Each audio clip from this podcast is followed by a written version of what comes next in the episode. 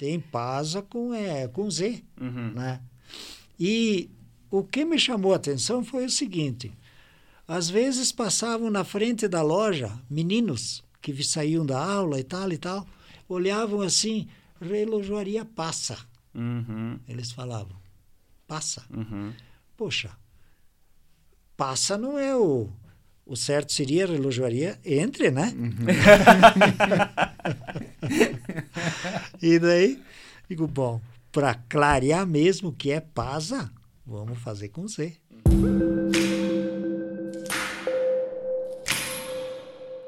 Olá, sejam todos muito bem-vindos. Estamos começando mais uma edição do nosso Fala Mais podcast para receber personalidades aqui da região oeste de Santa Catarina. Mais uma noite fria do nosso inverno, né, aqui no sul do Brasil. Quem que a gente vai receber hoje para conversar, Jonathan? Para aquecer a noite aí, vamos bater um papo muito legal com ele que vem lá do município de Joaçaba, nasceu em Joaçaba, mas está morando em Ponte Serrada já há mais de 50 anos, trabalhando durante todo esse tempo aí no ramo de relojoaria. Ele tem 75 anos hoje e a gente vai bater um papo muito joia com o seu Zenírio Paza. seu Zenírio, Bem-vindo, seu Zenir. bem-vindo, tudo bem? Bem, tudo Como é que bem? tá o senhor? Então, tudo bem. Muito feliz, muito alegre, até por, em primeiro lugar, por ter recebido um convite para estar aqui nesse momento. Em segundo lugar, eh, me sinto com uma grande felicidade porque, eh, digamos assim, de ser um, um dos convidados a participar desse programa, pelo que eu estou percebendo, assim, ele é, digamos assim, Só, É, só vem é, aqui quem é. tem muita, muita história legal para contar, é, certamente. traz senhor- bagagem coisa parecida, né? Que, então isso é muito orgulhoso para a gente e de mais a mais uma felicidade muito grande de estar conversado com, conversando com os meninos que para mim é eles são joias. Acompanhei o crescimento deles. E de conheço- joia, de joia o senhor entende bem, né? acompanhei o crescimento de vocês ali, tudo, né? A mãe de vocês eu tenho uma grande admiração, né? Sempre. Obrigado. E, e, e quando, assim, particularmente, a gente tem uma grande amizade também, né? Sim. Inclusive, como funcionário da Rádio Nambá, no passado, assim, já fiz várias Sim, entrevistas muitas contigo, vezes tive a né, e oportunidade tal. de conversar com o senhor. Então, olha, para mim é... Eu hoje cresci um eito. Ah, que bom. A gente que cresce. A é, gente que agradece, seu Zenir, a sua presença aqui, enobrece certamente o nosso podcast. e vamos começar do começo, né? Lá, o senhor nasceu em Joaçaba, é, interior de Joaçaba, que Interior- comunidade lá? Como É, é que... interior de Joaçaba. Eu sou natural lá de, do distrito de Nova Petrópolis, que pertence a Joaçaba. Eu sou filho de a minha família, o meu pai, a mãe no caso, eles tiveram nove filhos e eu sou justamente o do meio. É do né? meio. Tenho quatro mais quinto velhos e, filho, então. e quatro mais jovens. Uhum.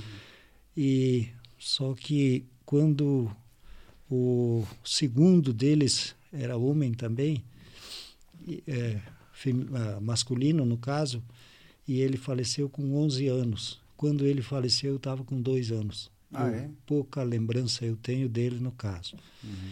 E daí estamos em oito. Ele era criança Irmão. quando faleceu? Era, é o dia que ele completou 11 anos, ele faleceu. No dia do aniversário. Dia do aniversário.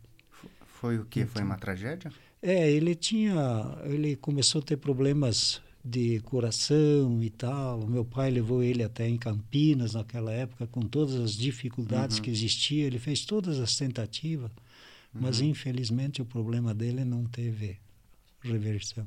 O senhor tinha dois anos na época, não, não lembro. Dois aninhos, é, levemente alguma coisinha assim, mas com o passar do tempo a gente até vai esquecendo da memória, assim, que tinha guardado alguma coisinha dele, né?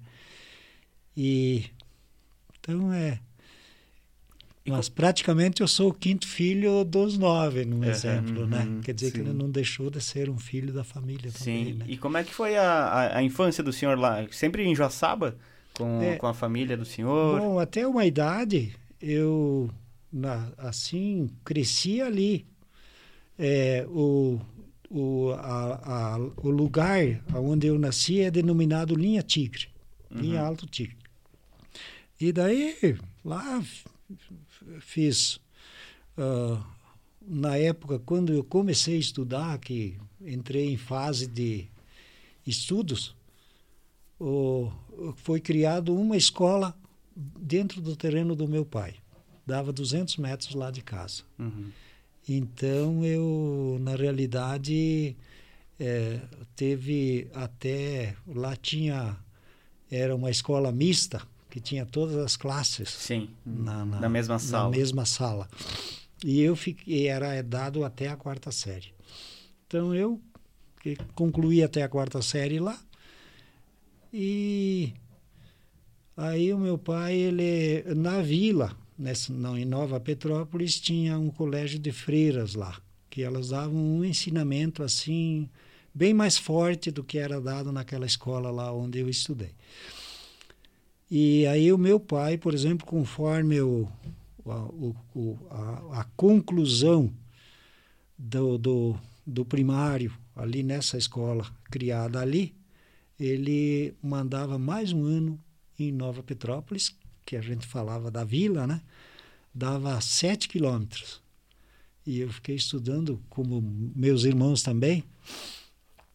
Nós estudamos mais um ano lá, repetimos a quarta série. Quarta série forte que chamava, né? Exatamente. Justamente para ter uma fortificação maior é. no ensinamento, né? Uhum. Que daí as o ensino dado pelas freiras lá na, na vila era bem mais forte do que o ensino naquela escola. E lá vivi mais um tempinho. Depois fui a Joaçaba. É, justamente me. É, aí na cidade mesmo. Né? Aí na cidade. Me deu assim uma vocação, como é chamado, de ser relojoeiro. Uhum. Né? Ah, o senhor começou lá então, já na. Em Joaçaba, em Joaçaba ainda, em, em Joaçaba. esse ramo. É, só que daí, a, da onde o meu pai morava, com Joaçaba, davam 25 quilômetros. Não tinha como, digamos, diariamente, uhum. eu Se ia deslocar, ao trabalho e tal e tal. Aí tinha um tio, um irmão do meu pai, que ele morava lá na cidade. Os primeiros meses, assim, é, o meu pai ele tinha arrumado com um amigo que ele morava ali no distrito e foi morar em Joaçaba para mim parar com ele lá. Porque na casa do meu tio, daí ele tinha uma família assim, tinha uns quantos filhos também, e tinha outros que paravam na casa também. Aí, nesse meio tempo, vagou um, um espaço lá e eu fui parar na casa do meu tio, então, né? Uhum. Lá, em Joaçaba. E lá fiquei trabalhando um tempo. E aí, uh, o, o, o meu chefe lá, o patrão, ele é, nós tínhamos muitos clientes daqui de Ponte Serrada. E aí um belo dia ele chega assim e me faz uma proposta, mas depois de um tempo que eu trabalhava lá com ele, diz: "Ô, passa, lá em Ponte Serrada nós temos bastante clientes. Você não, não aceitaria nós fazer uma sociedade e você ir para lá e cuidar da nossa sociedade lá. Uhum. Né? Então ali, mas lá eu trabalhava só de funcionário, assim, né? Até eu ganhava uma comissão em cima do trabalho que eu prestava. Uhum. Aí eu pensei assim, bah, mas eu, imagina, estava com 21 anos.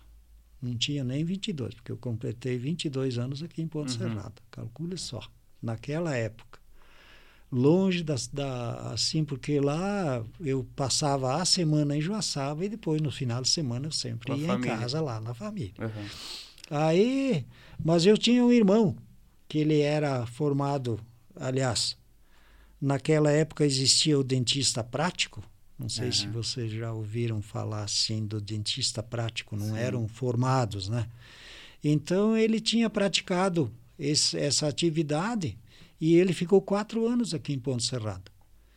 Então, foi um dos motivos que também colaborou para me trazer para cá. Uhum. Mas até então o senhor não tinha contato nenhum com o município de Ponte Serrada? Não... Mas praticamente não. Uhum. Eu até mal conhecia aqui, essa região aqui, porque nem asfalto não tinha. E aí Isso eu foi pensei 68? muito. É, em fins 60. de 68. Aí eu pensei um, um, bastante, falei com meu irmão que já morava aqui, como que seria sido a cidade e tal. Ele fez grandes comentários, porque naquela época Passos Maia pertencia aqui a Ponte uhum. Serrada. Então, tinha muitas, parece que, se não me engano, naquela época tinha 68 serrarias distribuídas dentro do município. E daí ele me deu bastante incentivo. E falei com meu pai. Meu pai também diz: olha, se for assim o, o, o a ideia do futuro de vocês, eu estou assinando embaixo, né? Só que na realidade a parte financeira, que também teria que ter sido um lado a ser pensado, né? Uhum. Do meu lado era para baixo de fraco, né? Uhum. É. Mas aí o meu sócio, ele, é, o, o meu chefe, ele me fez uma proposta. Diz, olha, Paz, eu entro com 50% e você se vira com mais 50% para nós começar uma loja lá. Mas aí eu não tinha nem capacidade para chegar aos 50% do, do, da outra parte para nós começar alguma coisa aqui. Uhum. Aí eu conversei com meu pai, e meu pai diz, olha, se for para nós que você vê que é um, um um futuro para ti, coisa arada, diz quanto você poderia alcançar. Daí eu fiz minhas continhas lá e tal, igual uns 25% do valor para um começo eu até acho que chego. Diz, não, então eu 25% eu banco e 50% o meu chefe uhum, já uhum. tinha se comprometido. Então foi uma sociedade sua, do chefe e do seu do pai, pai, também. Um, uma tripla sociedade. Uhum. E daí viemos. Mas o, o, o, então o dia, vejam bem, o dia que nós trouxemos a mudança aqui, até por sinal, aqui na entrada da cidade, ali onde é esse o barracão ali ao lado do posto ali, uhum. tinha já uma mecânica ali, uhum. que era o falecido Boleslau Nova Costa, que ali o, o apelido dele era Gordo, né? O, que ele tinha uma oficina, ele e mais, e mais uns pessoal ali. Até por sinal, quando nós vinha entrando na cidade, nós viemos com uma. Não lembro o nome da caminhonete, uma Ford era naquela época, mas era de carroceria de, de, de lata, imagina. Bem, bem. Não cabia muita coisa. E mais ou menos com o início da loja, um balcão que tinha e mais uma bagagem minha particular, não deu metade da carroceria da caminhonete. Vejam bem o início, como foi pesado. Não deu para encher a caminhonete. Não, mas bem longe. Aí quando che eh, chegamos aqui perto da cidade, de, desabou uma, uma chuva, que aí foi mês de outubro, que vinha a chuva de verão, né? Aí nós se alojamos ali naquela, barracão. naquele barracão ali do seu Bolislau. Uhum. E na realidade foi foi onde a gente começou. Aí quando chegou numa altura, nós trabalhamos mais ou menos, eu acho que até aí uns sete, oito meses no máximo. Aí o meu, é, o meu chefe, no caso, meu ex-chefe na época, mas meu sócio meu daí, sócio. né? Ele fez um negócio lá em Joaçaba. E ele teve uma certa dificuldade financeira, ele precisava de um, de um auxílio financeiro lá para colaborar naquele negócio que ele tinha feito. Aí ele chegou aqui e me fez uma proposta. Disse, Paza, você não me compra a minha parte aqui, dessa loja aqui? Aí eu pensei, bah, mas de que forma? Não, diz, você me ajuda com, me dá um X de entrada, que ele me fez uma proposta, e o resto eu te faço 12 meses para pagar da parte. Que seria sido os 50% da uhum, loja, né? Na metade época, da loja. Né? calcula né? isso é metade da loja. Isso quanto tempo, quanto tempo depois? da loja. É, Essa do começo, é. do começo até então, é. da sociedade era mais ou menos uns oito meses. Ah, logo no início. Logo no início. Uhum. Ah, ah. E como é que estava a loja? Estava prosperando? Tava Olha, tá, trabalho tinha bastante. É. Bastante serviço. Só que venda também, mas era uma loja fraquinha, não tinha muita coisa para ser estocada também, porque não passava vendedores. Era uma época que nem se compara com hoje, uhum, né? Uhum. Mas e aí, mas, qual foi a sua resposta para ele? Bom, daí eu fiz minha conta, mas daí eu comecei a fazer os cálculos. Bom, então aí eu não, não seria mais dono só de 25%. Aí eu passaria a ser dono de 75%. Aí, desde o caixa e todos os, as, os estoques que existiam na loja faziam parte dos 75%. Uhum.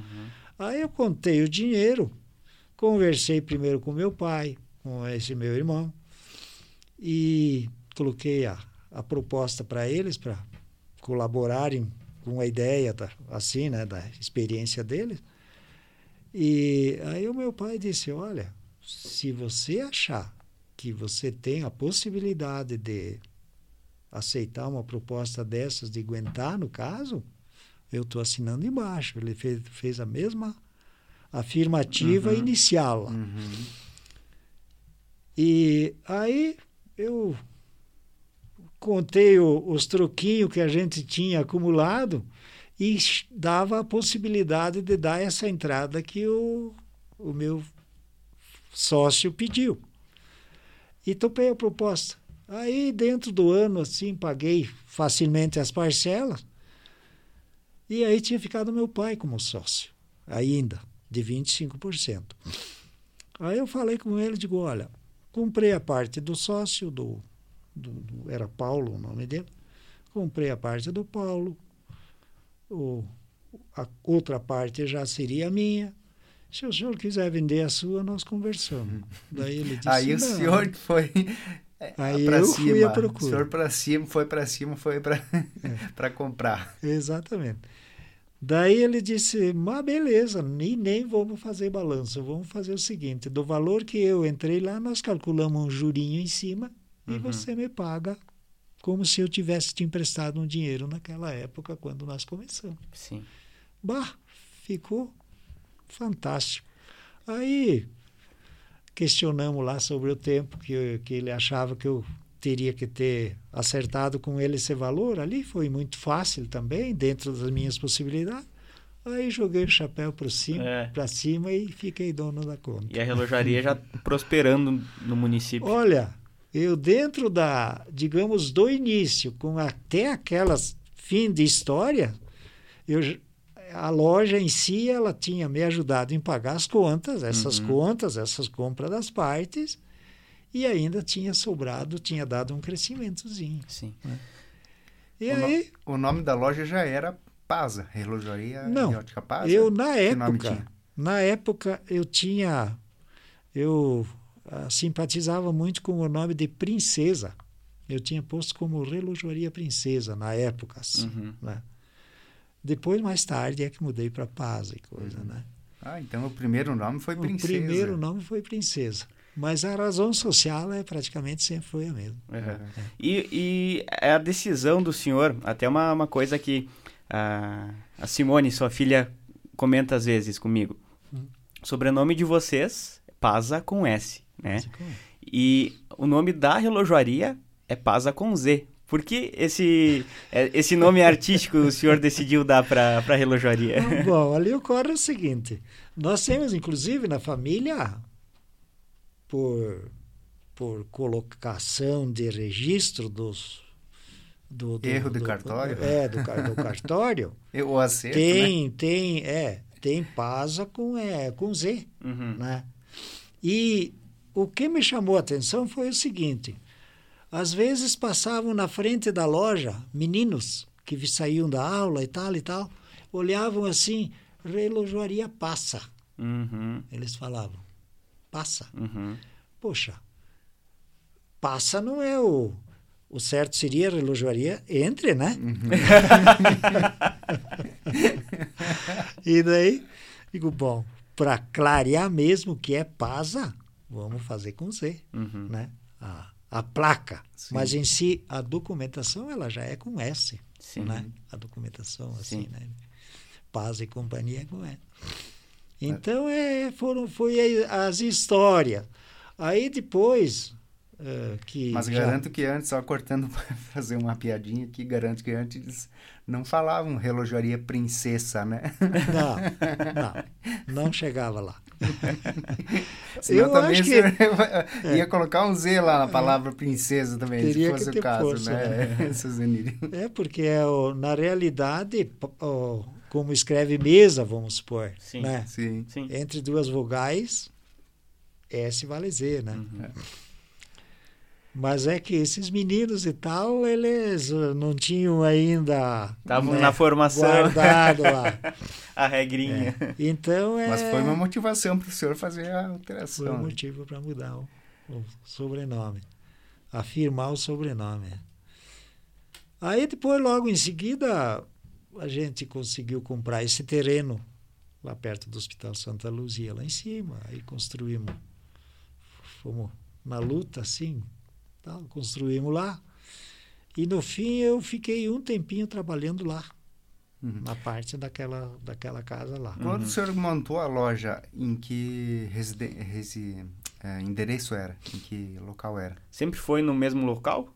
Quando logo, logo de começo? O senhor lembra? Era na frente da, da, na frente da praça da igreja ali. Uhum. Antigamente, uh, não sei se é da, do tempo digamos, da, da vivência de vocês ou não, mas ali é, tinha um hotel que era o seu Davidim, o pai do, do Juca da rodoviária, uhum. que tinha um, um hotel. Ali ficava onde, bem na avenida, né? Bem ali na avenida. Até por sinal, ali era a rodoviária, era o ponto central da cidade e era ali. Era ali que o senhor Coisa tinha um... Que, é. E daí, dentro desse hotel, ali no, no, no na parte etérea, existia um quarto lá, foi cortada uma janela e aberta uma porta para fazer a... E eu usei o quarto como sala para para começo de trabalho é. Uhum. E já tinha alguma loja do gênero na época? Ou Olha, tinha tido, primeira? tinha tido alguém assim, alguém que depois, digamos, não proliferou, tal, tal, né? Vamos supor um, o seu Furlan, o João Furlan, é, ele ainda existe, então, acho, acho, conhecido de muita gente ali. Uhum. Ele, ele trabalhou na atividade um pouco de tempo, mas não sei, não era assim uma atividade dedicada para dizer de não, eu vou abraçar essa causa e vamos, vamos, vamos desenvolver, né? Uhum. Então, praticamente como uma relojoaria pioneira mesmo, acho que dá para considerar que foi a, a princesa. Nossa, é, a princesa. e aí, quanto tempo ficou princesa e que e, e o senhor decidiu colocar? Mudou, o... mudou o nome. Olha, deve ter ficado uns cinco anos, mais ou menos. Ah, ficou tempo. Ah, ficou tempo. tempo. ficou tempo porque eu gostava muito desse nome, uhum. Princesa. Até por sinal, mas eu garanto que as pessoas uh, não iam comprar na, na Princesa, iam comprar na relojaria do seu Pasa. É, acho que talvez esse tenha é. sido um dos motivos do senhor fazer a mudança do nome. Talvez longe do que seria hoje. Talvez hoje o pessoal pode até, vou fazer uma brincadeira na questão, uma, uma brincadeira séria. Hoje, por exemplo, eles podem comentar assim: vou comprar lá na relojaria do velho, né? Agora, talvez naquela época eles falassem assim: vou comprar lá na relojaria lá daquele piá. Sim, porque é. tava... 20 e poucos anos, né? 22 anos. É. É. Demorou, acho, um, um tempinho para chamar o senhor de pra... seu Paza, né? foi, foi, um bom tempo. É. É, o, seu, o seu Zenírio veio bem depois, eu é. acho. Né? Com licença. Até por sinal, eu, eu assim, brinco às vezes com as pessoas que o meu nome, ele é um nome que não, assim, tem poucas pessoas que têm esse nome de Zinírio, no uhum. caso. Então, eu vejo muita gente, por exemplo, assim, ah, um jogador de futebol se destaca ali, um artista de novela se destaca e tal, pô, sai um monte de nomes assim, com o nome daquele, Sim. daquela personagem, né? né? Uhum. E eu imaginava, bom, não existe nenhum Zenir em Ponte Serrada, mas com certeza agora vai encher. Mas daí com os burros nada. Não, não confiaram. Mas aí, voltando lá na época de Joaçaba ainda, seu Zenírio, foi, foi por, por um acaso que o senhor começou nesse ramo de relojoaria? Que o senhor começou a trabalhar nesse ramo lá? Bom, na nossa linha lá, olha, eu acho que 50% ou mais dos que saíram de lá com atividade, com intenção comercial, eles saíram para a relojoaria. É. Relojoeiros. Uhum. É. Na... A sua família, na época, o seu pai e a sua mãe faziam o quê? Qual que era a atividade? Era agricultor. Agricultores. É, tinha agricultura. Uhum. Uhum. E o senhor nunca trabalhou na agricultura? Não, deve ter, não, deve eu, ter trabalhado digamos muito, né, assim, como, como, digamos assim, ter comprado uma terra, Sim, como profissão, né? Não, é, junto com meu pai, ajudando, aí né, quando fui criança. criado na agricultura, Sim, né? Uhum. É. Aí depois de uma altura, é, mais ou menos esses dias estava até olhando no celular assim e estava ouvindo um depoimento de um de um artista, um cantor assim, né, que ele estava contando a história de vida dele. Aí ele disse que eu nasci lá no tal lugar e tal, eu fui criado, dizia a roça não teve muita sorte comigo, né? Uhum. A roça não teve muita sorte comigo. Foi a roça assim, que não teve sorte. ele dizia que preferia um outro ramo e tal, uhum. mais suave, mais manso e tal. Talvez tenha sido a minha ideia, não Sim. sei, né? é. Trabalhar Mas ali, eu, né? Eu já saí de casa assim com a cabeça formada para comento até com o Vinícius principalmente, que é o meu companheiro Neto. de lida e coisa. É, eu saí de casa para ser um para ser um relojoeiro e tô até hoje, né? Uhum. Até cobro dele o seguinte, ó, é importante ter firmeza no que abraça, porque daí o que que acontece? se aprofunda nos conhecimentos, né? E cada vez fica mais fácil. Uhum. Pois é, na época o senhor tinha algum tipo de treinamento? Teve um, algum tipo de treinamento para começar a trabalhar lá em Jaçaba ainda na época? Para montar a loja é, em Ponte Serrada? Eu treinei com, com colegas de trabalho, porque lá o que, que acontece? Tinha um, um joalheiro, um cara que fazia, fabricava joias, apesar de ser uma salinha pequena, mas era tinha preparos assim para a fabricação de, de um anel, vamos dizer uhum. assim e tal. Tinha um radiotécnico e tinha concertos gerais, assim, do que era de relojaria, tinha concertos gerais. Então, eu, por exemplo, entrei lá sem saber como que seria sido uma máquina de um relógio. Mas justamente com eles lá, com os colegas, eu fui aprendendo, foram me ensinando, foram me orientando. Eu Inclusive comprei um livro de instrução para, mas não é, não houve curso essas coisas assim, sabe? Era tudo uhum, na base uhum. da Porque o senhor falou, o senhor estudou na época até a quarta série, o senhor comentou, né? Fez a quarta série, daí começou a trabalhar. Quando começou a trabalhar, já não estudou mais, já não estava mais nos estudos? É, na realidade, não. Eu até, por sinal, poderia, digamos, em Joaçaba, já teria tido estudos, digamos assim, que tinha contabilidade, tinha... Na época era o, o, o, científico, acho que era um, uma formação assim, que nas faculdades não existia.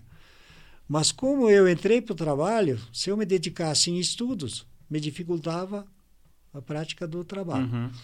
Aí depois vim para cá, aí aí dificultou mais ainda, porque aí a responsabilidade foi maior, né? Sim. Uhum. E aí eu fiquei um fiquei anos com esse com essa formação do primário. Seu Zenírio, só cortando um pouquinho a, a história do senhor, na verdade, eh, eu já tive essa conversa é, com o senhor em outro momento fora das câmeras. E eu uhum. gostaria de trazê-la aqui para frente. É, e sobre esse assunto que a gente estava conversando, o senhor fez até a quarta série, interrompeu, foi trabalhar, né? Uhum. Foi para Ponte Serrada, né? Fez a, a sua uhum. carreira profissional em Ponte Serrada. Mas uh, em que momento o senhor retomou uh, os estudos? Porque tem uma história muito bonita aí por trás, né? Bom, Eu, inclusive, como estava começando a contar, eu tenho duas irmãs que elas se, uh, se aposentaram se, como professora. Uma delas, ela, a mais velha das duas, ela isso já entra na história? Uhum, pode uhum. continuar. Ah. O, eu tenho duas irmãs, por exemplo, que elas se, se aposentaram como professoras, né?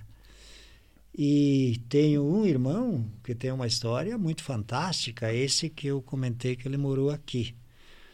E eles sempre me cobravam.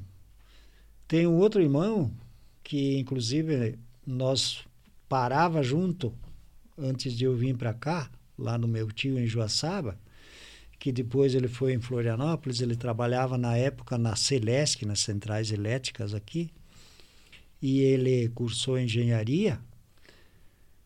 E então eles sempre me cobravam, homem do céu, você dê um jeito e volte a, a estudar. estudar de novo, né? Dá sequência ao que você, aonde você parou. Mas é aquela história, daí tem família, tem comércio, tem tanta coisa e tal e tal. E no meu modo de pensar assim, até a cabeça dar uma virada, pensava assim, bom, para ser um relojoeiro, para ser um comerciante, para ser o tal, hum, a prática ajuda bastante e acho que até onde nós chegamos nós conseguimos tocar o barco. Mas comecei a observar assim, muitas pessoas que na realidade tinham conhecimentos maiores, né, tirados em estudo.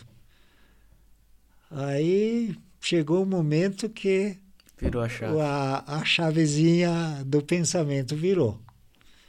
E mas eu estava com mais de 50 anos já, né? E coloquei na cabeça mais ou menos que nem a questão de quero ser relojoeiro. Uhum, né? uhum. Digo, não, vou à busca de mais conhecimentos. Aí, mas porém, o que, que aconteceu? Antes disso, era tudo difícil, né? Estudos longe e tal e tal e tal. Depois, com o andar do tempo, as coisas começaram a vir na porta de casa da gente, né? Aí foi aonde fez com que a minha cabeça também desse uma uhum. Facilitou, volta né? no pensamento. E aí, um belo dia, uh, justamente eu tinha uma minha irmã, que ela era diretora do Seja, é, era NAIS antigamente, uhum. depois mudou para Seja, eu acho que é assim. Uh, a sigla. É, é, de, é né? de, estudo de jovens e adultos e coisa errada e tal. Ela era, ela assim, ficou muito tempo como diretora do Seja de Catanduvas, porque daí Passou-se um tempo, quando o meu pai faleceu daí. Aí a minha mãe e essas minhas irmãs que, que são professoras, elas vieram morar em Catanduvas, porque da, da terra onde eu nasci, digamos assim, ficava mais perto para vir em Catanduvas do que em Joaçaba. Uhum, uhum. É, era um, uma, uma divisa do município de, de, de Joaçaba com Catanduva. Então ali tudo era mais fácil em Catanduvas. Acabaram vindo morar ali, aí meu pai faleceu, a minha mãe ficou sozinha lá e tal. E aí ela veio morar junto com as minhas irmãs ali em Catanduvas. E daí elas já eram professoras mesmo. E daí essa minha irmã, ela entrou como diretora do Seja daquela época lá em Catanduva. Aí ela disse: Olha, começou a me citar, olha, fulano, ele era lá um simples caminhoneiro e tal e tal, ele começou a estudar, hoje ele está formado em direito. Outro, né, tal, tal, né? Porque eu sempre achava difícil, me parecia que era uma uma, uma, uma jornada muito longa. É, muito, muito, uma guerra muito uhum. difícil de ser vencida, né? Sim. E aí foi aonde me deu esse plim. E aí eu pensei, não, quem não vai procurar não sabe como que é, né? E daí ela me disse, olha, eu te dou toda a colaboração. Assim, vou contigo fazer a matrícula e tal e tal, para que vinha aquelas aqueles testes uh, semestrais para os jovens e adultos, né? Uhum. Era feito de seis em seis meses, tinha umas matérias que eram dadas e a gente ia fazer a prova.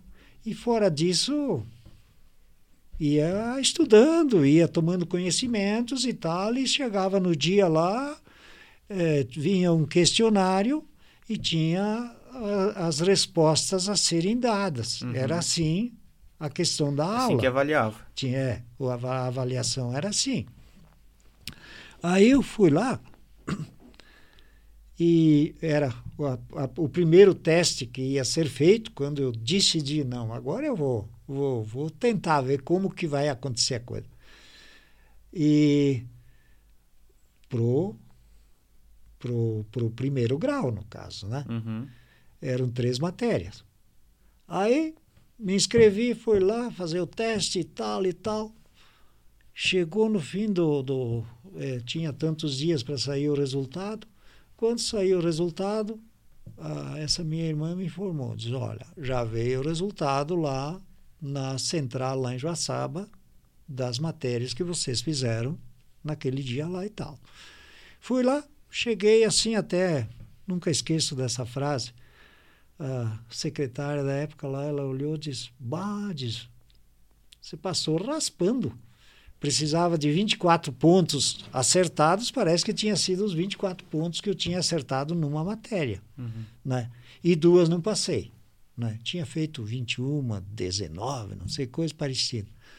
Aí ela folheou o livro lá para achar o, o atestado assim da, da prova que eu tinha passado.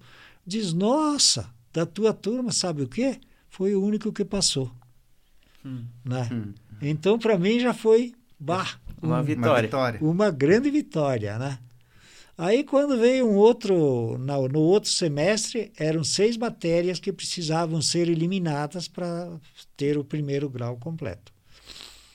Aí, quando veio no, no, no segundo semestre, aí eu me inscrevi nas outras três matérias, porque era, era tudo matéria específica. Para esse semestre são tais matérias, para outro semestre eram outras matérias. Não sei se vocês têm conhecimento disso, como é que é o, o, o assim é, O é, mecanismo ali. é, aham. mas é, é assim. Aí eu me inscrevi nas outras três matérias, aí já consegui passar em duas. Então, em duas tentativas, consegui chegar na metade do caminho. Uhum. De repente, quando é o ano seguinte, o governo do estado, até parece que era o Esperidião a mim, se não estou enganado, ele disponibilizou uma, uma, uma situação assim. De cada cidade, ele deu tantos, tantas vagas de pessoal assim. E eu sei que para Joaçaba tinha 35 vagas ou 45. Aí me foge um pouco da memória se eram 35 ou 45, mas me parece que eram 35 vagas. E então tinha que se inscrever. E, e tinha quatro domingos que prestavam o, o que faziam testes, num exemplo, né? Ah, quem tirasse uma média 7 nesses quatro domingos, eles davam a conclusão do primeiro grau. Uhum. Aí o dia que a minha irmã teve o conhecimento dessa, desse projeto, ela me ligou. E eu não sou muito de sair dia de chuva e coisa arada assim. E aquele dia o tempo estava trovejando, estava tal, tal, tal. Aí ela me disse o seguinte, diz, olha, saiu a lei tal e tal e tal e tal. Ela me colocou tudo. Diz, só que, como são poucas vagas para cada cidade, com certeza vai chover candidatos. Então, se você quer uh, fazer uma inscrição, tentar uma inscrição para você, você tem que ir hoje mesmo. Né? E isso era ali para umas quatro horas da tarde. Aí eu pensei, não, para chegar no meu objetivo, mas nem que chova canivete, como Hum. diz o ditado. Vou, fui lá. Me- ainda tinha vagas. Me inscrevi e daí teve quatro domingos de provas para ver se nós era capaz de, de, de, de por exemplo, de, de passar. Sim. Né? Conseguiu o diploma. É. E, ah, eu era um dos primeiros alunos que chegava lá, né? E tal, e tal. Quando chegou o fim da, da, do resultado, assim, das matérias concluídas, tinha mais uns dias para saber o resultado de quem tinha concluído ou não. Aí eles passaram a informação que tinha passado quatro alunos, só, dos 40 e... Me parece que eram 45. Uhum. Dos 45 só tinha passado quatro. Aí fui olhar o meu nome, bah, constava lá, É. como primeiro grau completo. Mas aí então, aí foi uma vitória. E daí tinha um caminho pela frente, segundo grau e coisa arada, né? Uhum. Aí quando chegou no, no, no ano seguinte, então existia o mesmo procedimento para um segundo grau. Só que daí não eram seis matérias, eram oito matérias. E tinha que ter um primeiro grau completo, mas eu já estava com o certificadinho na mão, né? Aí fui me inscrever nas quatro matérias, já passei em duas. Já foi um, um grande um grande ganho de novo, no segundo grau.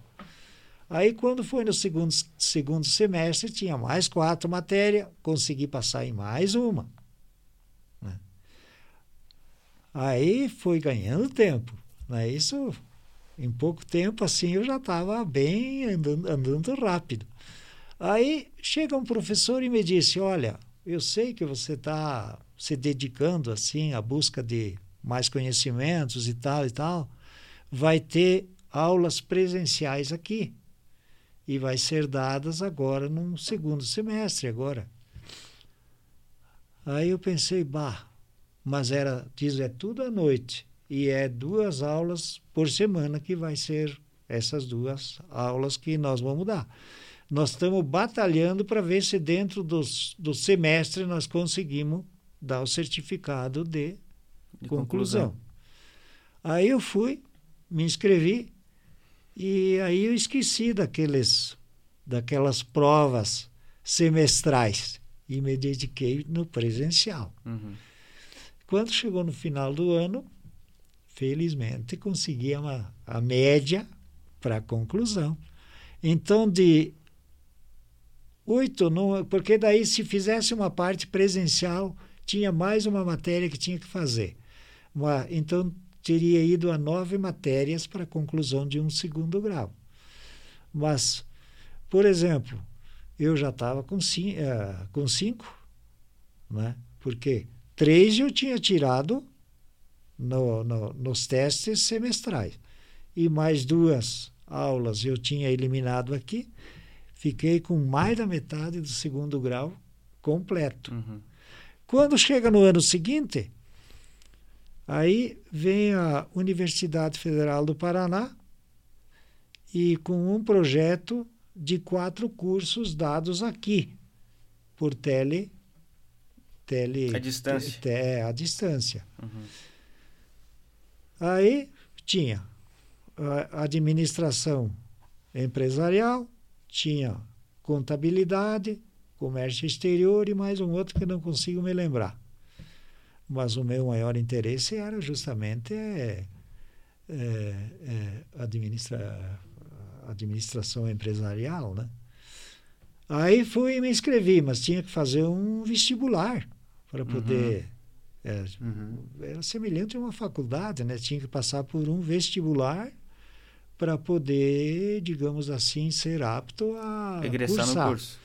Mas quem tivesse concluído 50% de um segundo grau e tivesse na atuação, ele já era apto a Entrar. iniciar o curso Uhum. num exemplo.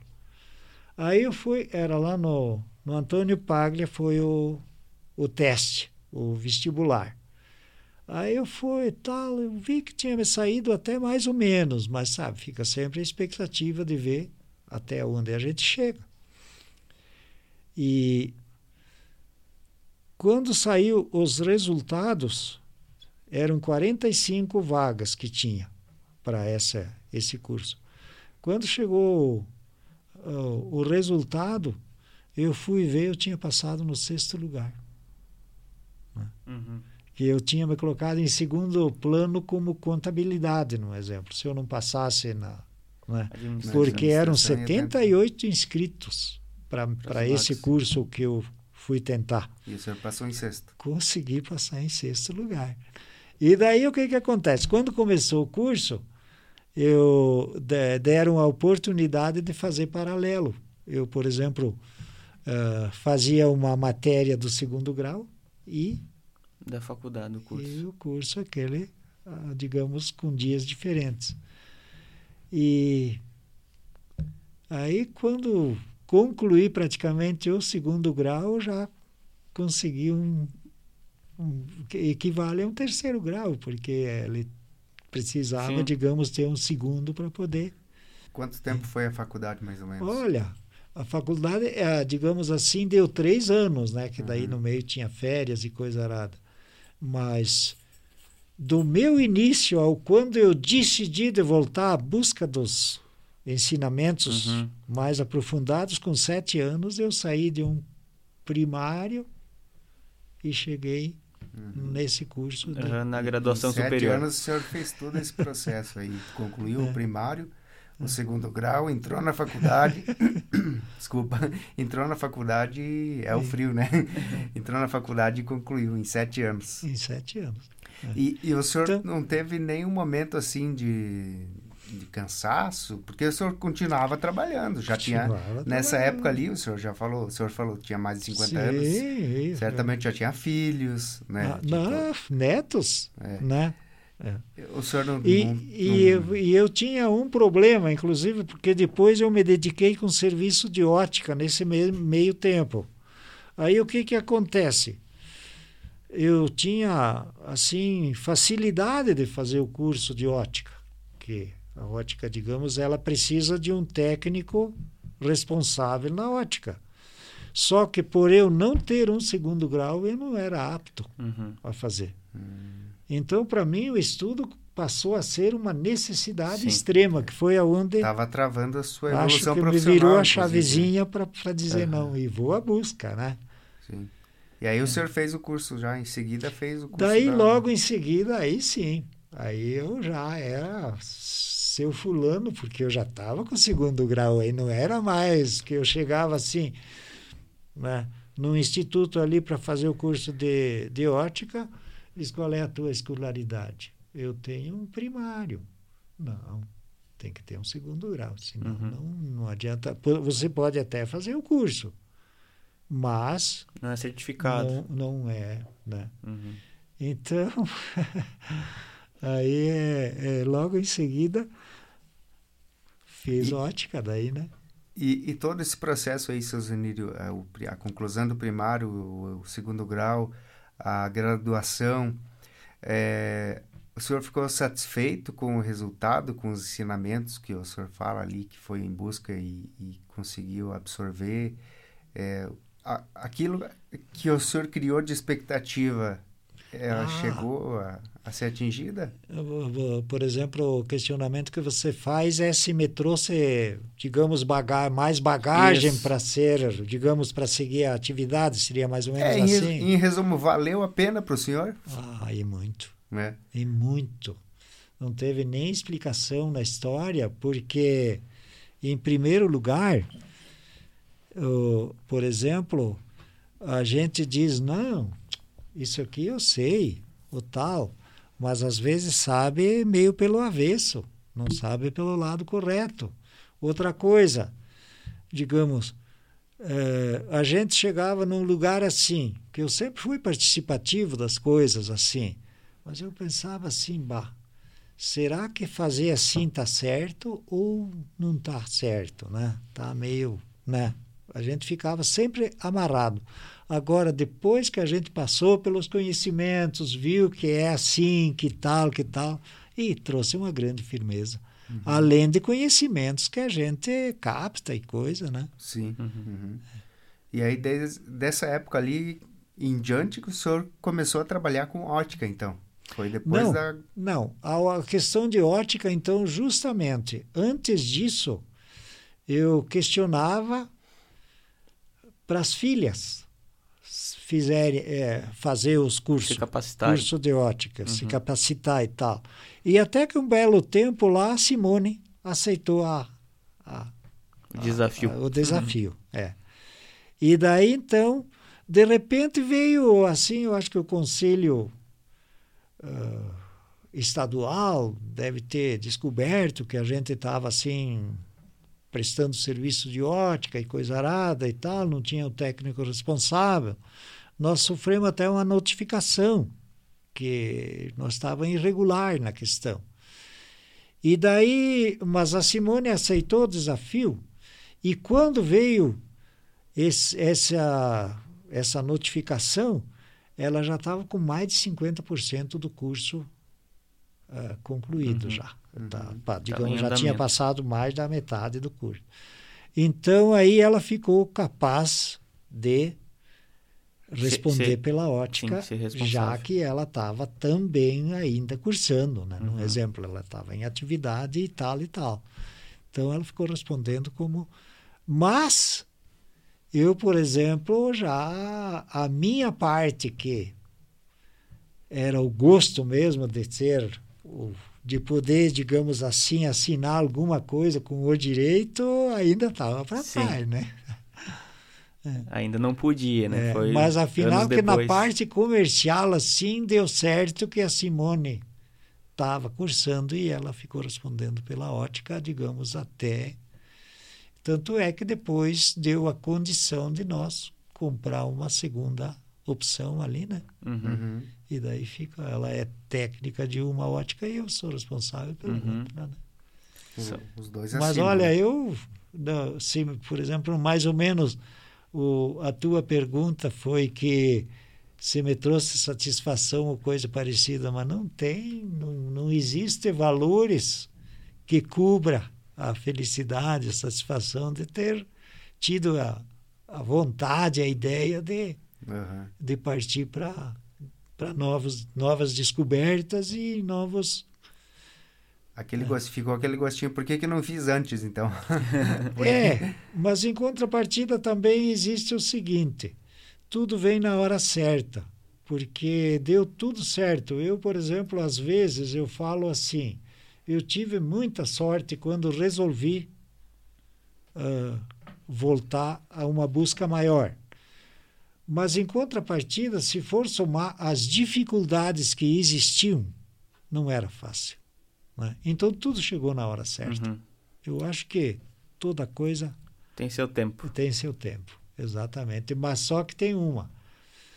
É, o meu pai sempre falava um ditado assim, que quem tem tempo não espera tempo também. Porque o cavalo enciado, às vezes, ele passa uma vez só. Se uhum. você não aproveita embarcar nele quando ele passa, depois ele não passa uhum. mais. Vai dar pé. É, exatamente. Que aproveitar as oportunidades quando elas aparecem, né, Exatamente. É. Mas o senhor soube aproveitar muito bem as oportunidades, né? E depois o senhor, inclusive, agora um tempo mais recente também empreendeu em outros ramos, né? Foi foi indo para outros ramos do empreendedorismo. É, essa veia empreendedora sempre fez parte do, do senhor, né? Desde ah, os 20 anos, lá na sempre, época que o senhor sempre, recebeu a proposta para fazer sócio de uma relojaria e, e tudo mais, né, Suzanine? É, ah, sempre. E, e mas, um, um, digamos, até hoje, existe um, uma, um, um, ponto gratificante que todas a, todos os desafios que a gente se, se colocou a ser desafiado, a gente sempre conseguiu uhum. conseguiu dar a volta, né, assim. Uhum. Mas justamente existe a tal história de que uma coisa ajuda a outra, né? Então, num exemplo, a gente foi sempre a busca de conquistas e tal e tal e e a gente, por exemplo, se for por agradecimentos ou queixas, só tem que pôr agradecimentos na história da gente, né? Porque é, sempre com trabalho, sempre com luta, sempre com, né? Os sof certos sofrimentos no meio e coisa arada, mas as vitórias sempre vieram, Uhum. né? Então os agradecimentos só tem que ser, digamos, é o ponto forte da questão, né? Porque Uhum. queixas não podem entrar no meio. Voltando ao ramo da, da atividade profissional do senhor, né? De trabalhar com relojoaria, joalheria, é, é, são várias, várias, várias atribuições dentro desse ramo, né? O que, que o senhor mais gosta de fazer? É, é consertar joia? É mexer em relógio? É Vender? Vender? Olha, dando mais ou menos pode ser comparado assim. É, se tá no baile, toda a música é legal, né? Toda ela é boa de dançar, digamos assim, para quem dança, porque eu não danço. Mas seria mais ou menos assim. Olha, tem um monte de fatores assim, todo, todo a, toda a atividade ela é gostosa. Tem seus lados assim difíceis. Vamos supor, é, não tem nem dúvida. É, desde a da própria honestidade das pessoas, por exemplo, às vezes você vende e não recebe e tal, e onde você compra tem que pagar e tal, então aquilo é o que é, desanima um pouquinho em certos momentos.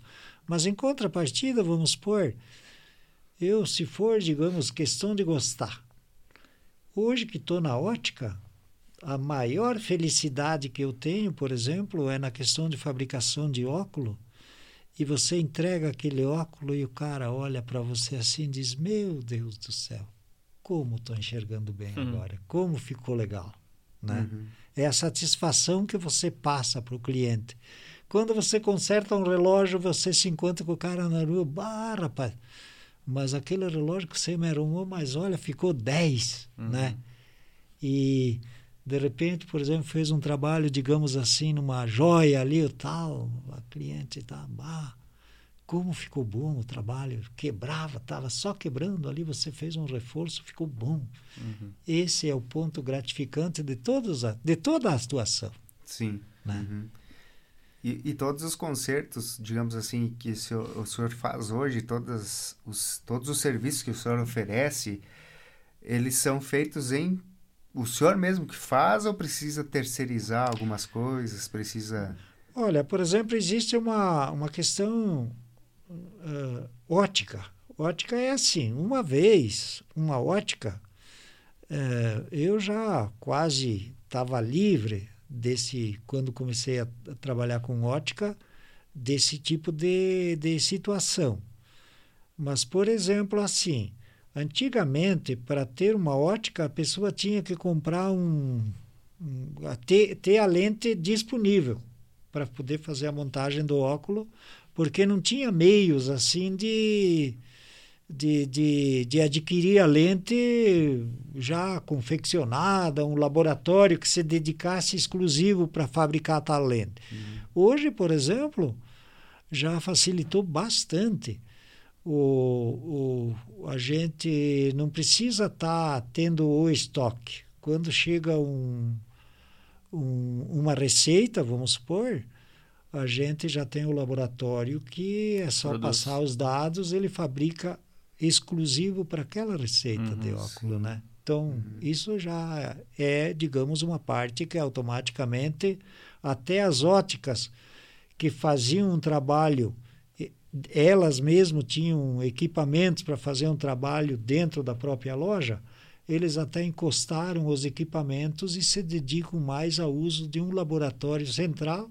uhum, porque ele está preparado para fazer a tecnologia de, de toda a qualidade. Né? Sim, criou-se pessoa... um mercado parceiro para. Exatamente. Uhum. Então é tudo uma, digamos, uma engrenagem ali. Né?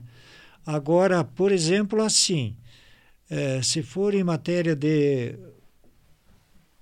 conserto de relógios, vamos supor, joias, essas coisas, aí uma joalheria, uma relojoaria, no caso, se não tiver anexo um, um trabalho que possa fazer um complemento, dificulta bastante, tem que ser feito. Uhum. E eu, por exemplo, a gente nessa parte a gente terceiriza pouco. Eu Uhum. faço a grande maioria, digamos assim, eu tenho Dos concertos. equipamentos assim para poder fazer o básico, né? E em contrapartida ainda o olho, a cabeça e Sim. coisa nada ainda ajuda. Tem, tem os né? recursos de, de equipamento e o intelectual também, né? Da, da experiência. É. Agora, por exemplo, então, a questão que o Jonathan me perguntou assim sobre o que mais gostaria de, o que mais gosto de fazer. Veja bem, eu é, tem coisas assim que com o passar dos anos, às vezes ela cria um certo repúdio, um certo enjoo, não sei que palavra até eu usaria. Uma pessoa até, digamos assim, eh, se aborrece de estar sempre naquele, naquela Uhum. atividade. né? Cansa. Cansa.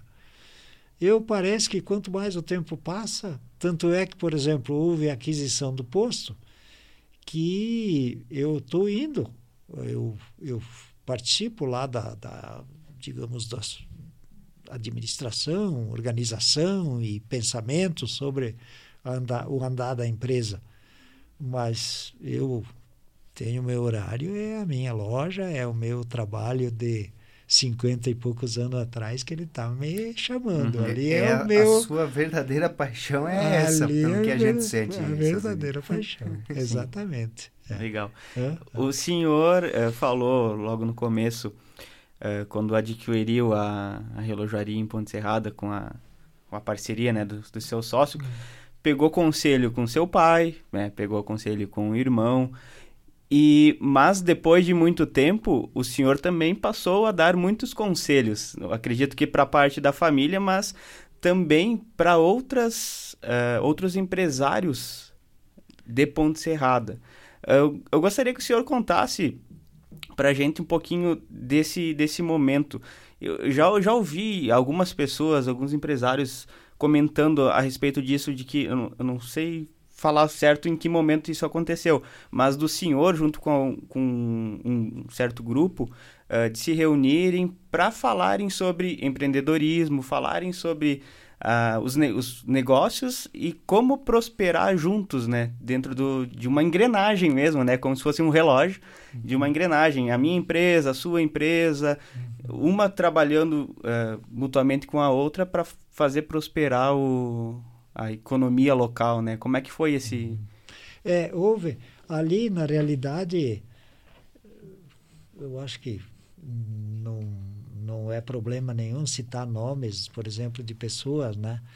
É, um, porque a gente só está falando de bem, Sim. né? De, de, de, Coisa boa. De pessoas que, que também lutaram e tão, são, tão, são Uhum. dedicados ao bem comum e ao progresso, né?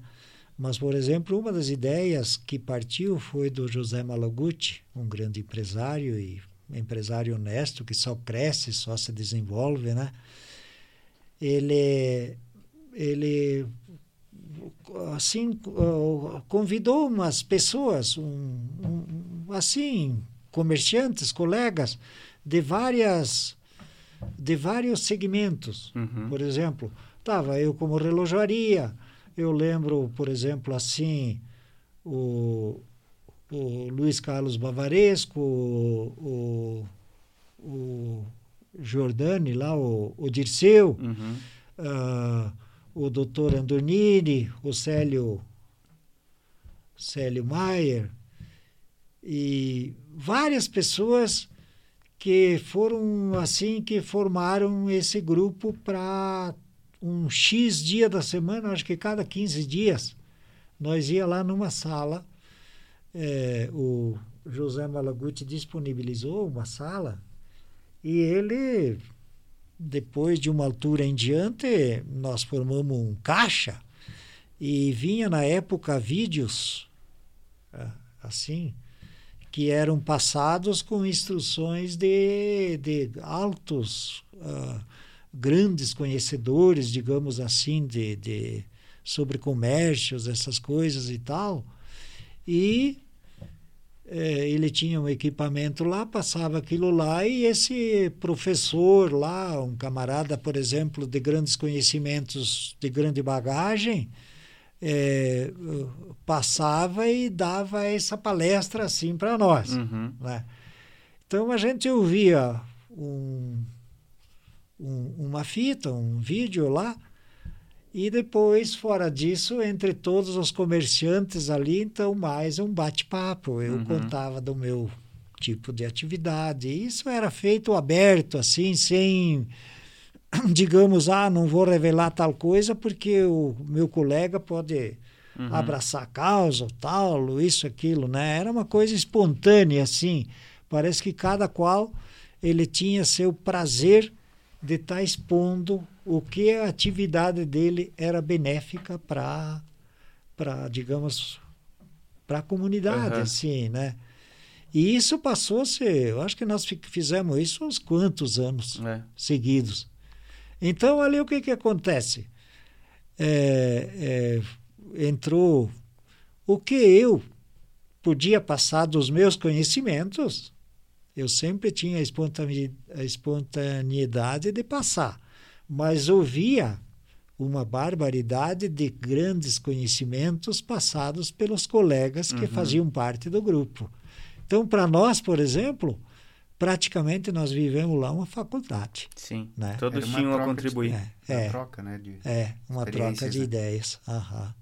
E daí até agora a gente se encontra de vez em quando, assim, com um e com outro que faziam parte é, o Marcelo Lima, eu me lembro que ele era um dos companheiros.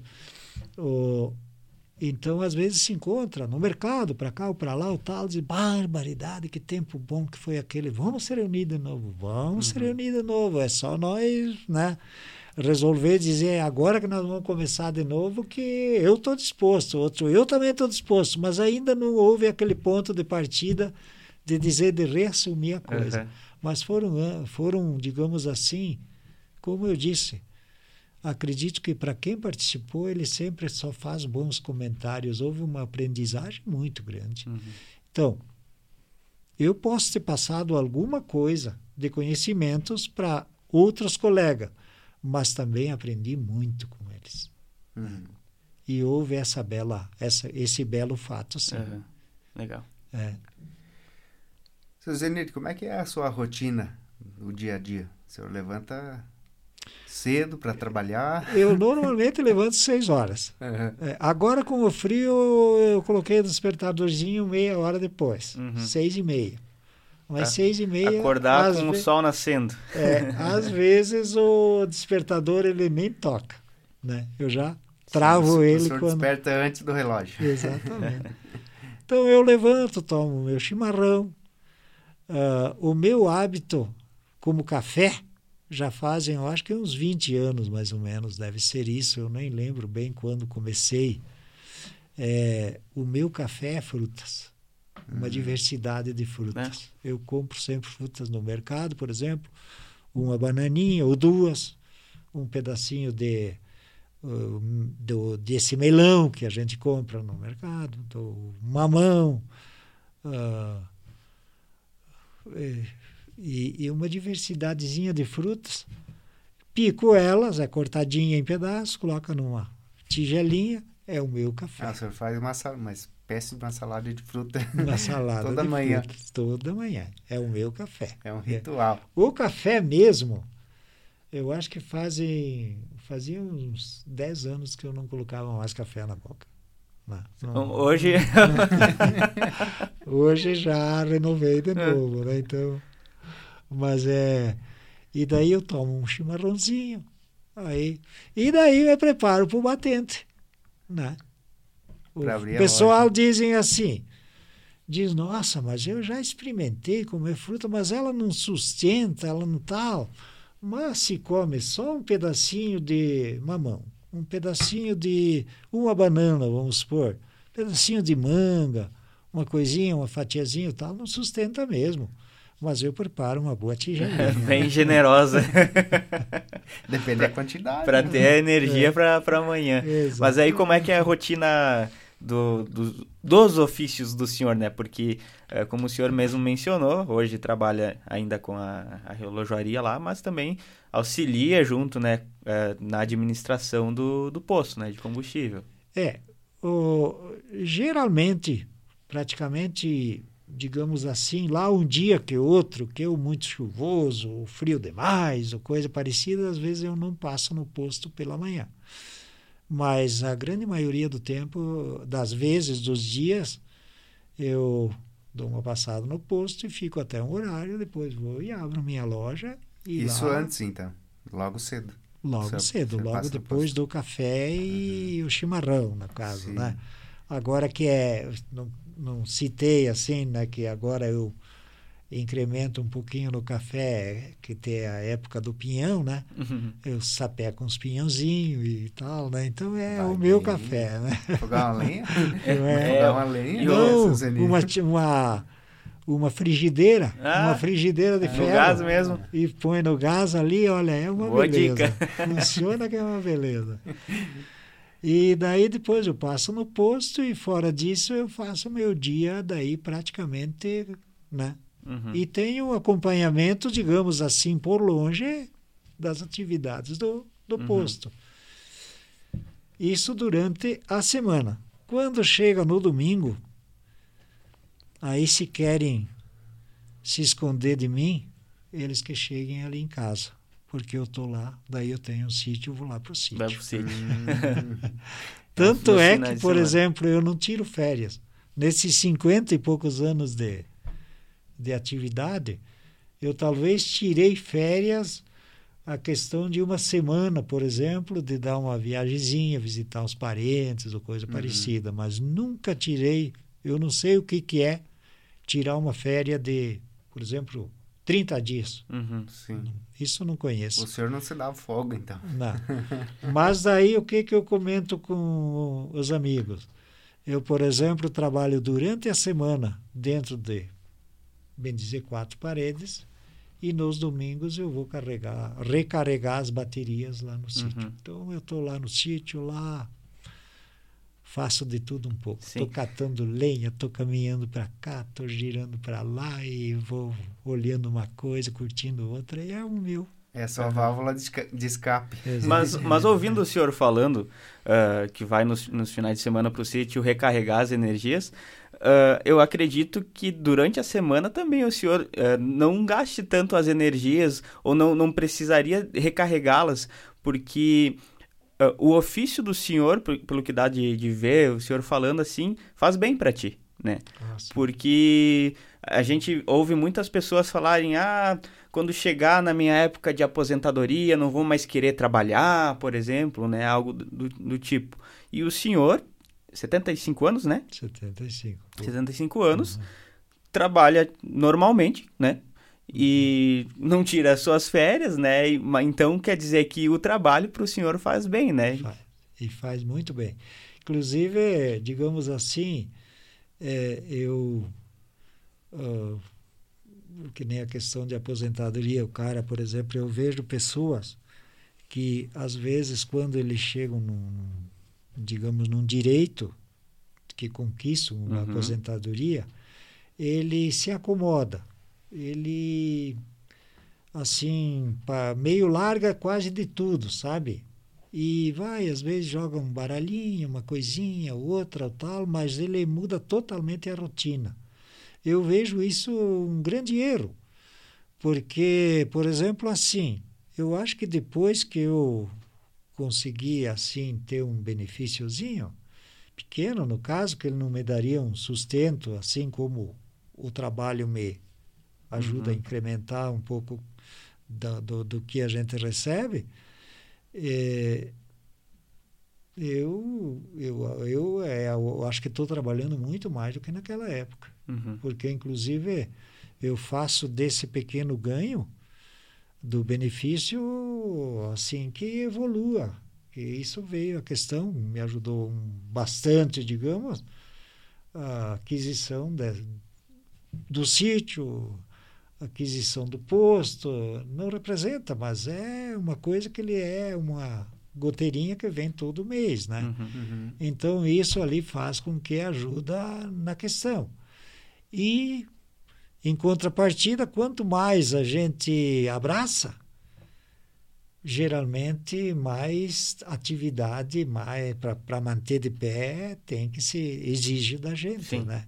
Sim. Mas eu, por exemplo, não me enxergaria. Maiores são as responsabilidades, no É, caso. né? exatamente, exatamente. E também as necessidades de um acompanhamento, Uhum. porque existe um ditado que diz assim que o, um boi ele engorda com o olho do dono, mas não é porque é o olho do dono que está fazendo o boi engordar.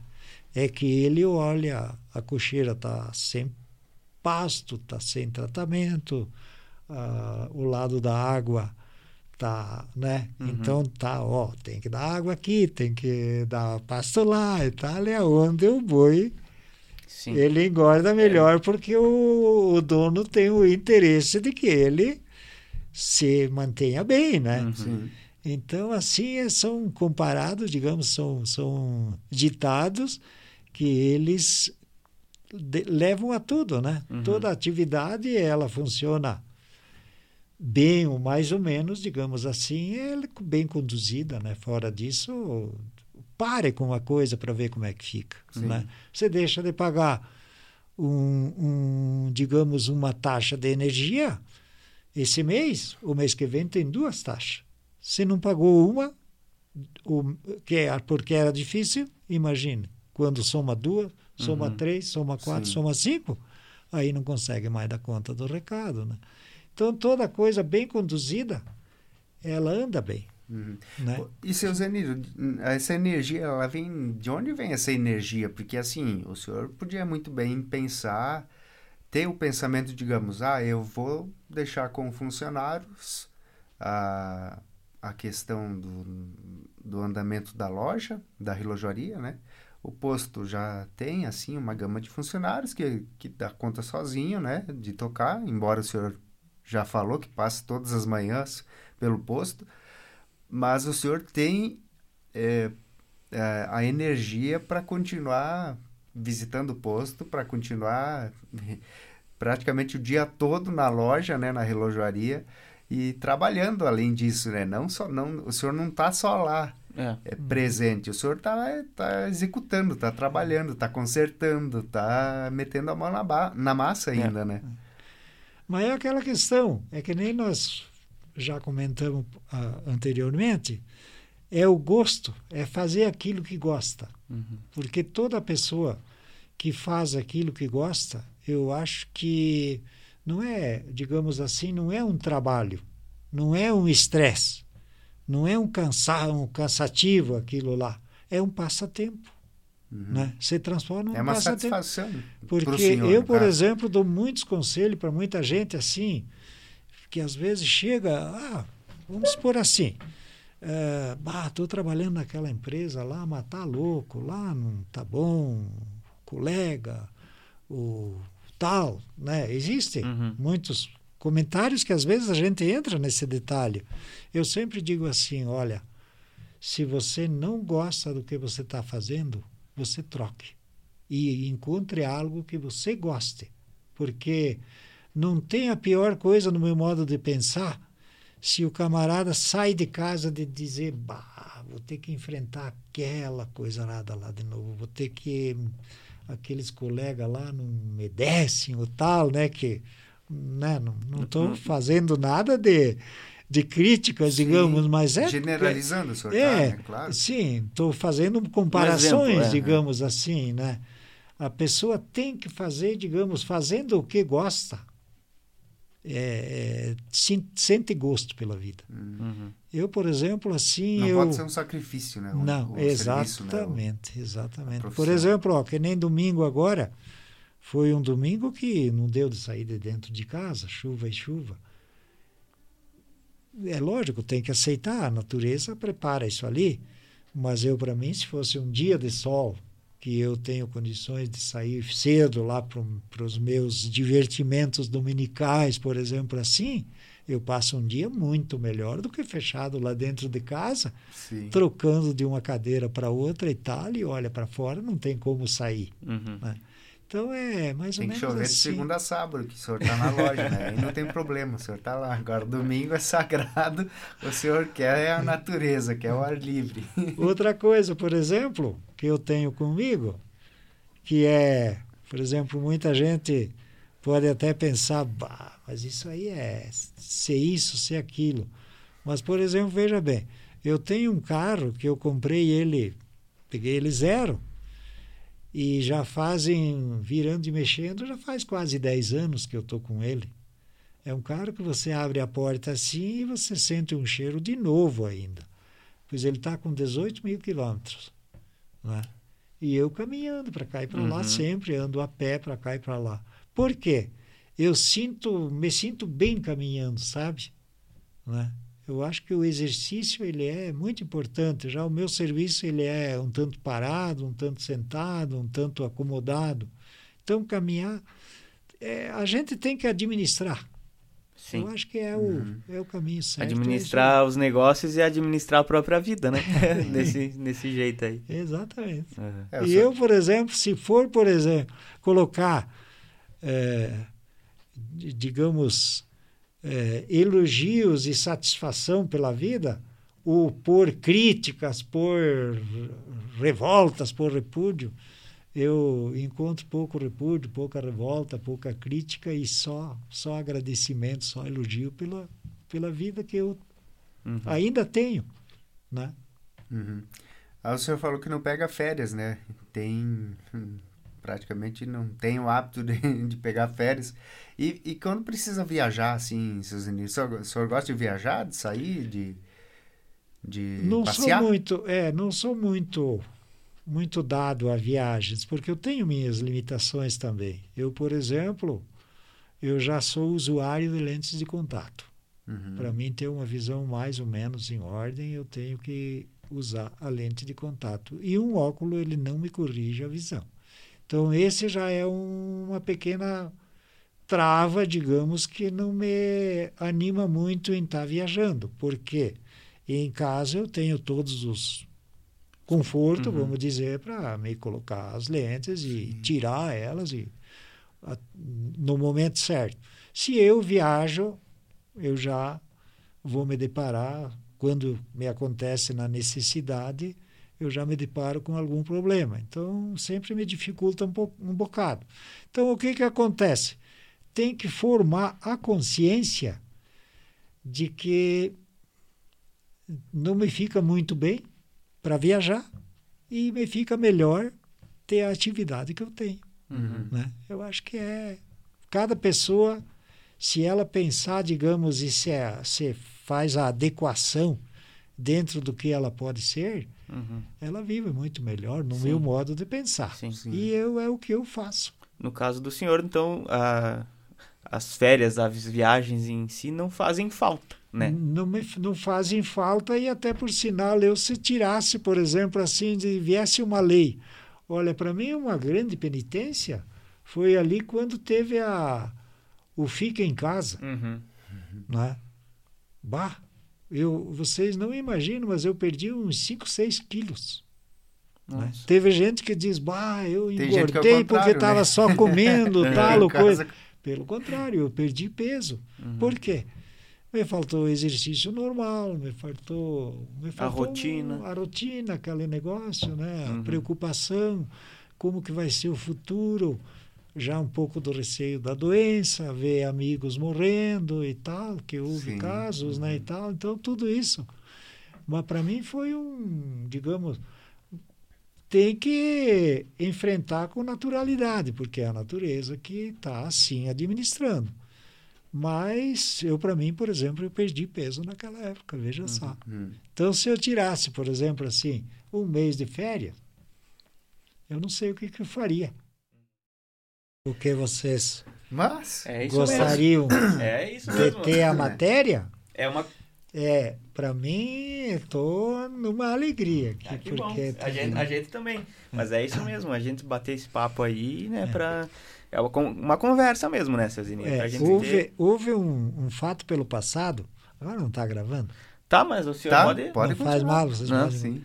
Mas houve um fato pelo passado que a diretora do colégio ela convidou umas pessoas assim de conhecimentos mais antigos e determinou salas assim para reunir elas sala aqui sala lá e tal aquele aquela pessoa lá para dar os depoimentos. Ou outra sala lá para dar outro depoimento e tal para justamente contar mais ou menos o que vocês estão questionando, a vida passada, como que ela era, como que, né, coisa que essa juventude eles nunca viram isso ali, Sim. né? Então veja só, é, é, o- quando chegou a hora do recreio, assim eles tocaram a campainha lá fora, ah, os alunos diz professora diz nós não podemos dispensar o recreio e vamos continuar ouvindo os meninos para contar essa história veja que coisa linda né O papo tava bom, então. Estava né? ótimo. E, É. por exemplo, eu estava contando. Então me questionavam como que era o um fogão antigamente, vamos dizer assim, uma coisa que eu lembro que eles falaram. Ah, era assim. Aquilo que hoje existe, que chamam de jipão, por exemplo, assim, era o fogão que tava, existia dentro das Uhum. casas, né? E tal. E lenha, como é que era? Ah, lenha era assim. Minha mãe mandava lá na mangueira, vá lá, derruba aquela árvore lá que está de pé, lá, está seca, e traga aqui, cortava em uns par de pedaços.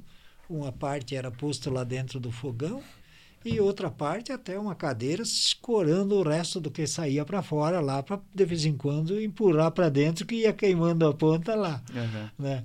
Então, digamos, esses detalhes assim que eles acharam, achavam o máximo. De repente, daqui a pouco, eu dava mais ou menos por encerrado aquele assunto, digamos assim, ou tal.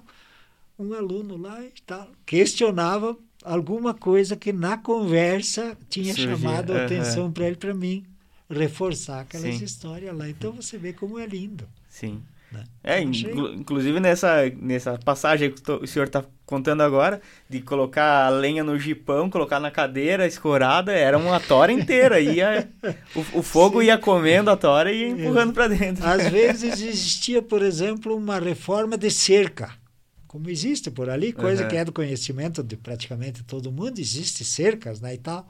Aí, de repente, um palanque meio podre, outro meio podre, tá bom, vamos reformar, vamos colocar tudo palanque novo. Aqueles palanque velho lá, serve para quê? Não, vamos deixar aí. Vamos vamos colocar, vamos levar lá em casa para fazer lenha, mas nem era cortado aquilo lá, Aham. era troca, tocava lá dentro um palanque de dois metros lá, uns 40 centímetros lá dentro no forte do fogo. E o resto esperando na fila. Exatamente, era, é, foi o passado. Aham. E a gente viveu isso ali. Legal. Coisa que crianças agora nem só contando É, e só às vezes contando. até não acredita que É. foi assim, né? Mas foi tempo muito bom. Inclusive, o convite para o senhor ter, ter vindo aqui hoje para conversar com a gente, justamente isso, né? Eu já tive algumas oportunidades de conversar com o senhor algumas histórias e senti a necessidade de trazer essas histórias para mais pessoas, né? Então, é por isso a, a sua vinda aqui no, no nosso podcast. Ah, que bom. Se for, por exemplo, alguma coisa que vem trazer que alguém, digamos, acompanhe isso aqui com satisfação, ouvir essas histórias que nós estamos comentando agora, isso ali não é, não é uma fantasia, é, foi coisas, Sim, são fatos, fatos. reais que a vida, Aham. a minha vida passou, Sim. né? O senhor viveu todas essas experiências, no caso, né? Exatamente. O senhor estava falando de fogão, seu Zaniro, e na cozinha, o senhor gosta, gosta de cozinhar quando o senhor está em casa. Que tipo de atividades que o senhor faz em casa? É, no, no dia chuvoso ali, No não pode chuvo- ir é, pro, pro não sítio. Dá, quando não dá para ir pro sítio. Assistir Olha, TV, Não, fazer um almoço, uma janta, se aventurar na cozinha. Olha, é assim, eu então esse esse café que eu citei, esse esse não precisa cozinheira. Esse eu mesmo me preparo, vou, me compro É só descascar tal. as frutas, algumas É, comem é, com casca é, ainda. né? Exato. o, então, o almoço, e a, a- é, café e janta, a, a Iracema ela está dispensada. A janta geralmente eu me faço também. É.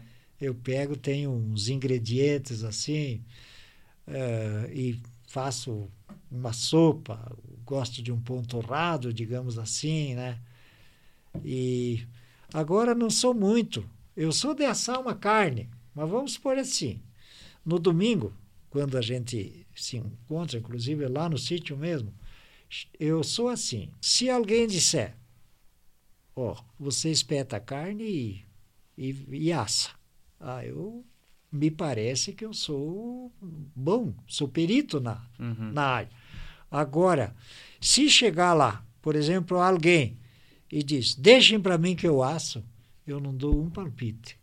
né? Uhum. Porque cada qual tem seu jeito de ser e seu jeito de preparar. Porque ocorre o seguinte, eu, eu tenho um ditado comigo que eu falo assim, cada um é um. E você, por exemplo, assim, eh, eu faço comparações, às vezes se eu estou na loja, eu falo assim, bom, eu quero ir para casa. Se o meu gosto é ir pela rua aqui, beleza. Agora, se eu gosto de ir lá por cima, para o outro lado, é o meu gosto, né? E se o outro disser, mas não, tu tá louco? Eu vou por aqui. É o gosto dele. Sim, Cada sim. qual tem que ser Nenhum tá errado, né? nenhum está errado. E todos chegam em- no mesmo lugar. Sim, é. né? Então eu tenho essa opinião, que cada qual, para viver bem, ele tem que viver à vontade, Uhum. fazer aquilo que gosta. né? Como citei, se por exemplo assim é, é, alguém está num trabalho com tantas oportunidades que tem, ou está fazendo uma coisa ou outra e se sente, digamos assim, não se sente realizado, ele, o conselho que eu dou é que ele procure algo para se realizar, Uhum. porque o trabalho é belo, né? E ele E não tem que é ser só gratificante, né? é, não é só dizer trabalhar para ganhar dinheiro.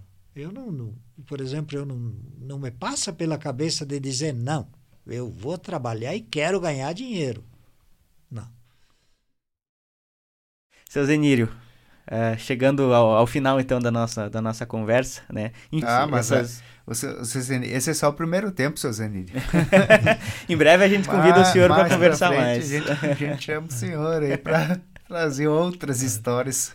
Se algo, algo, por exemplo, s- satisfaz o objetivo de vocês, olha. Certamente prazer, teremos mais, papo mais desse um tipo tempo aqui. aí, um segundo tempo e prorrogação e tudo mais, né? Tenho certeza que eu vou dormir muito bem descansado essa noite aqui.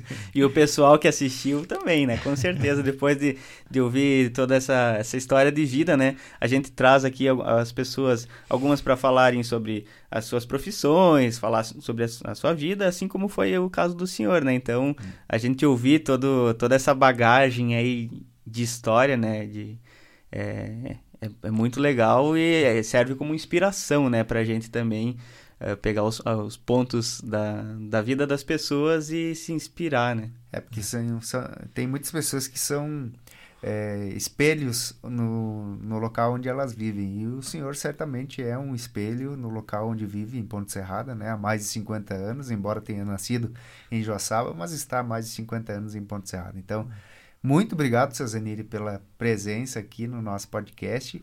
E parabéns pela história que o senhor construiu, por toda a determinação que o senhor sempre teve aí e sempre e cada vez mais, se é possível ainda, né? Sucesso Uhum. para sua vida. Eu só tenho que agradecer, agradeço demais por ter sido lembrado, como eu disse por vocês, assim, para vir aqui, né? E agradeço mais ainda se isso justamente for útil para Uhum. quanto mais pessoas, digamos assim, se for, né? E é uma satisfação, não tem palavras para manifestar a satisfação que a gente tem em estar aqui. E estamos à disposição em outra oportunidade, se assim acharem que o programa, digamos, o projeto de vocês requer alguém para contar alguma historinha assim, eu estou à disposição e venho contar com toda a franqueza, com toda a liberdade tirado de dentro da gente. Será um prazer. Com certeza que a gente tem certeza que outras histórias ainda é. uh, existem para serem contadas, né, pelo Eu senhor. Fico muito obrigado para vocês e agradeço, por exemplo, quem vai nos assistir, se for o caso. Uhum. Também que... Hum, tá certo. Muito bem. Seu Zenírio Paza. Com S. É. Com S, né? Obrigado mais uma vez, seu Zenírio, e também, então, agora nos despedindo, obrigado a vocês que acompanharam esse bate-papo aí, é, de grande relevância. De grande relevância. Um complementa o outro. Quando falta a palavra, a gente. Obrigado, pessoal. Curte o vídeo, se inscreve no nosso canal do Fala Mais no YouTube. Compartilhe esse conteúdo aí com os colegas, com os amigos nas redes sociais: WhatsApp, Instagram, Facebook, todas as, as mídias. Beleza? Obrigado e até a próxima semana. Grande abraço. Até mais.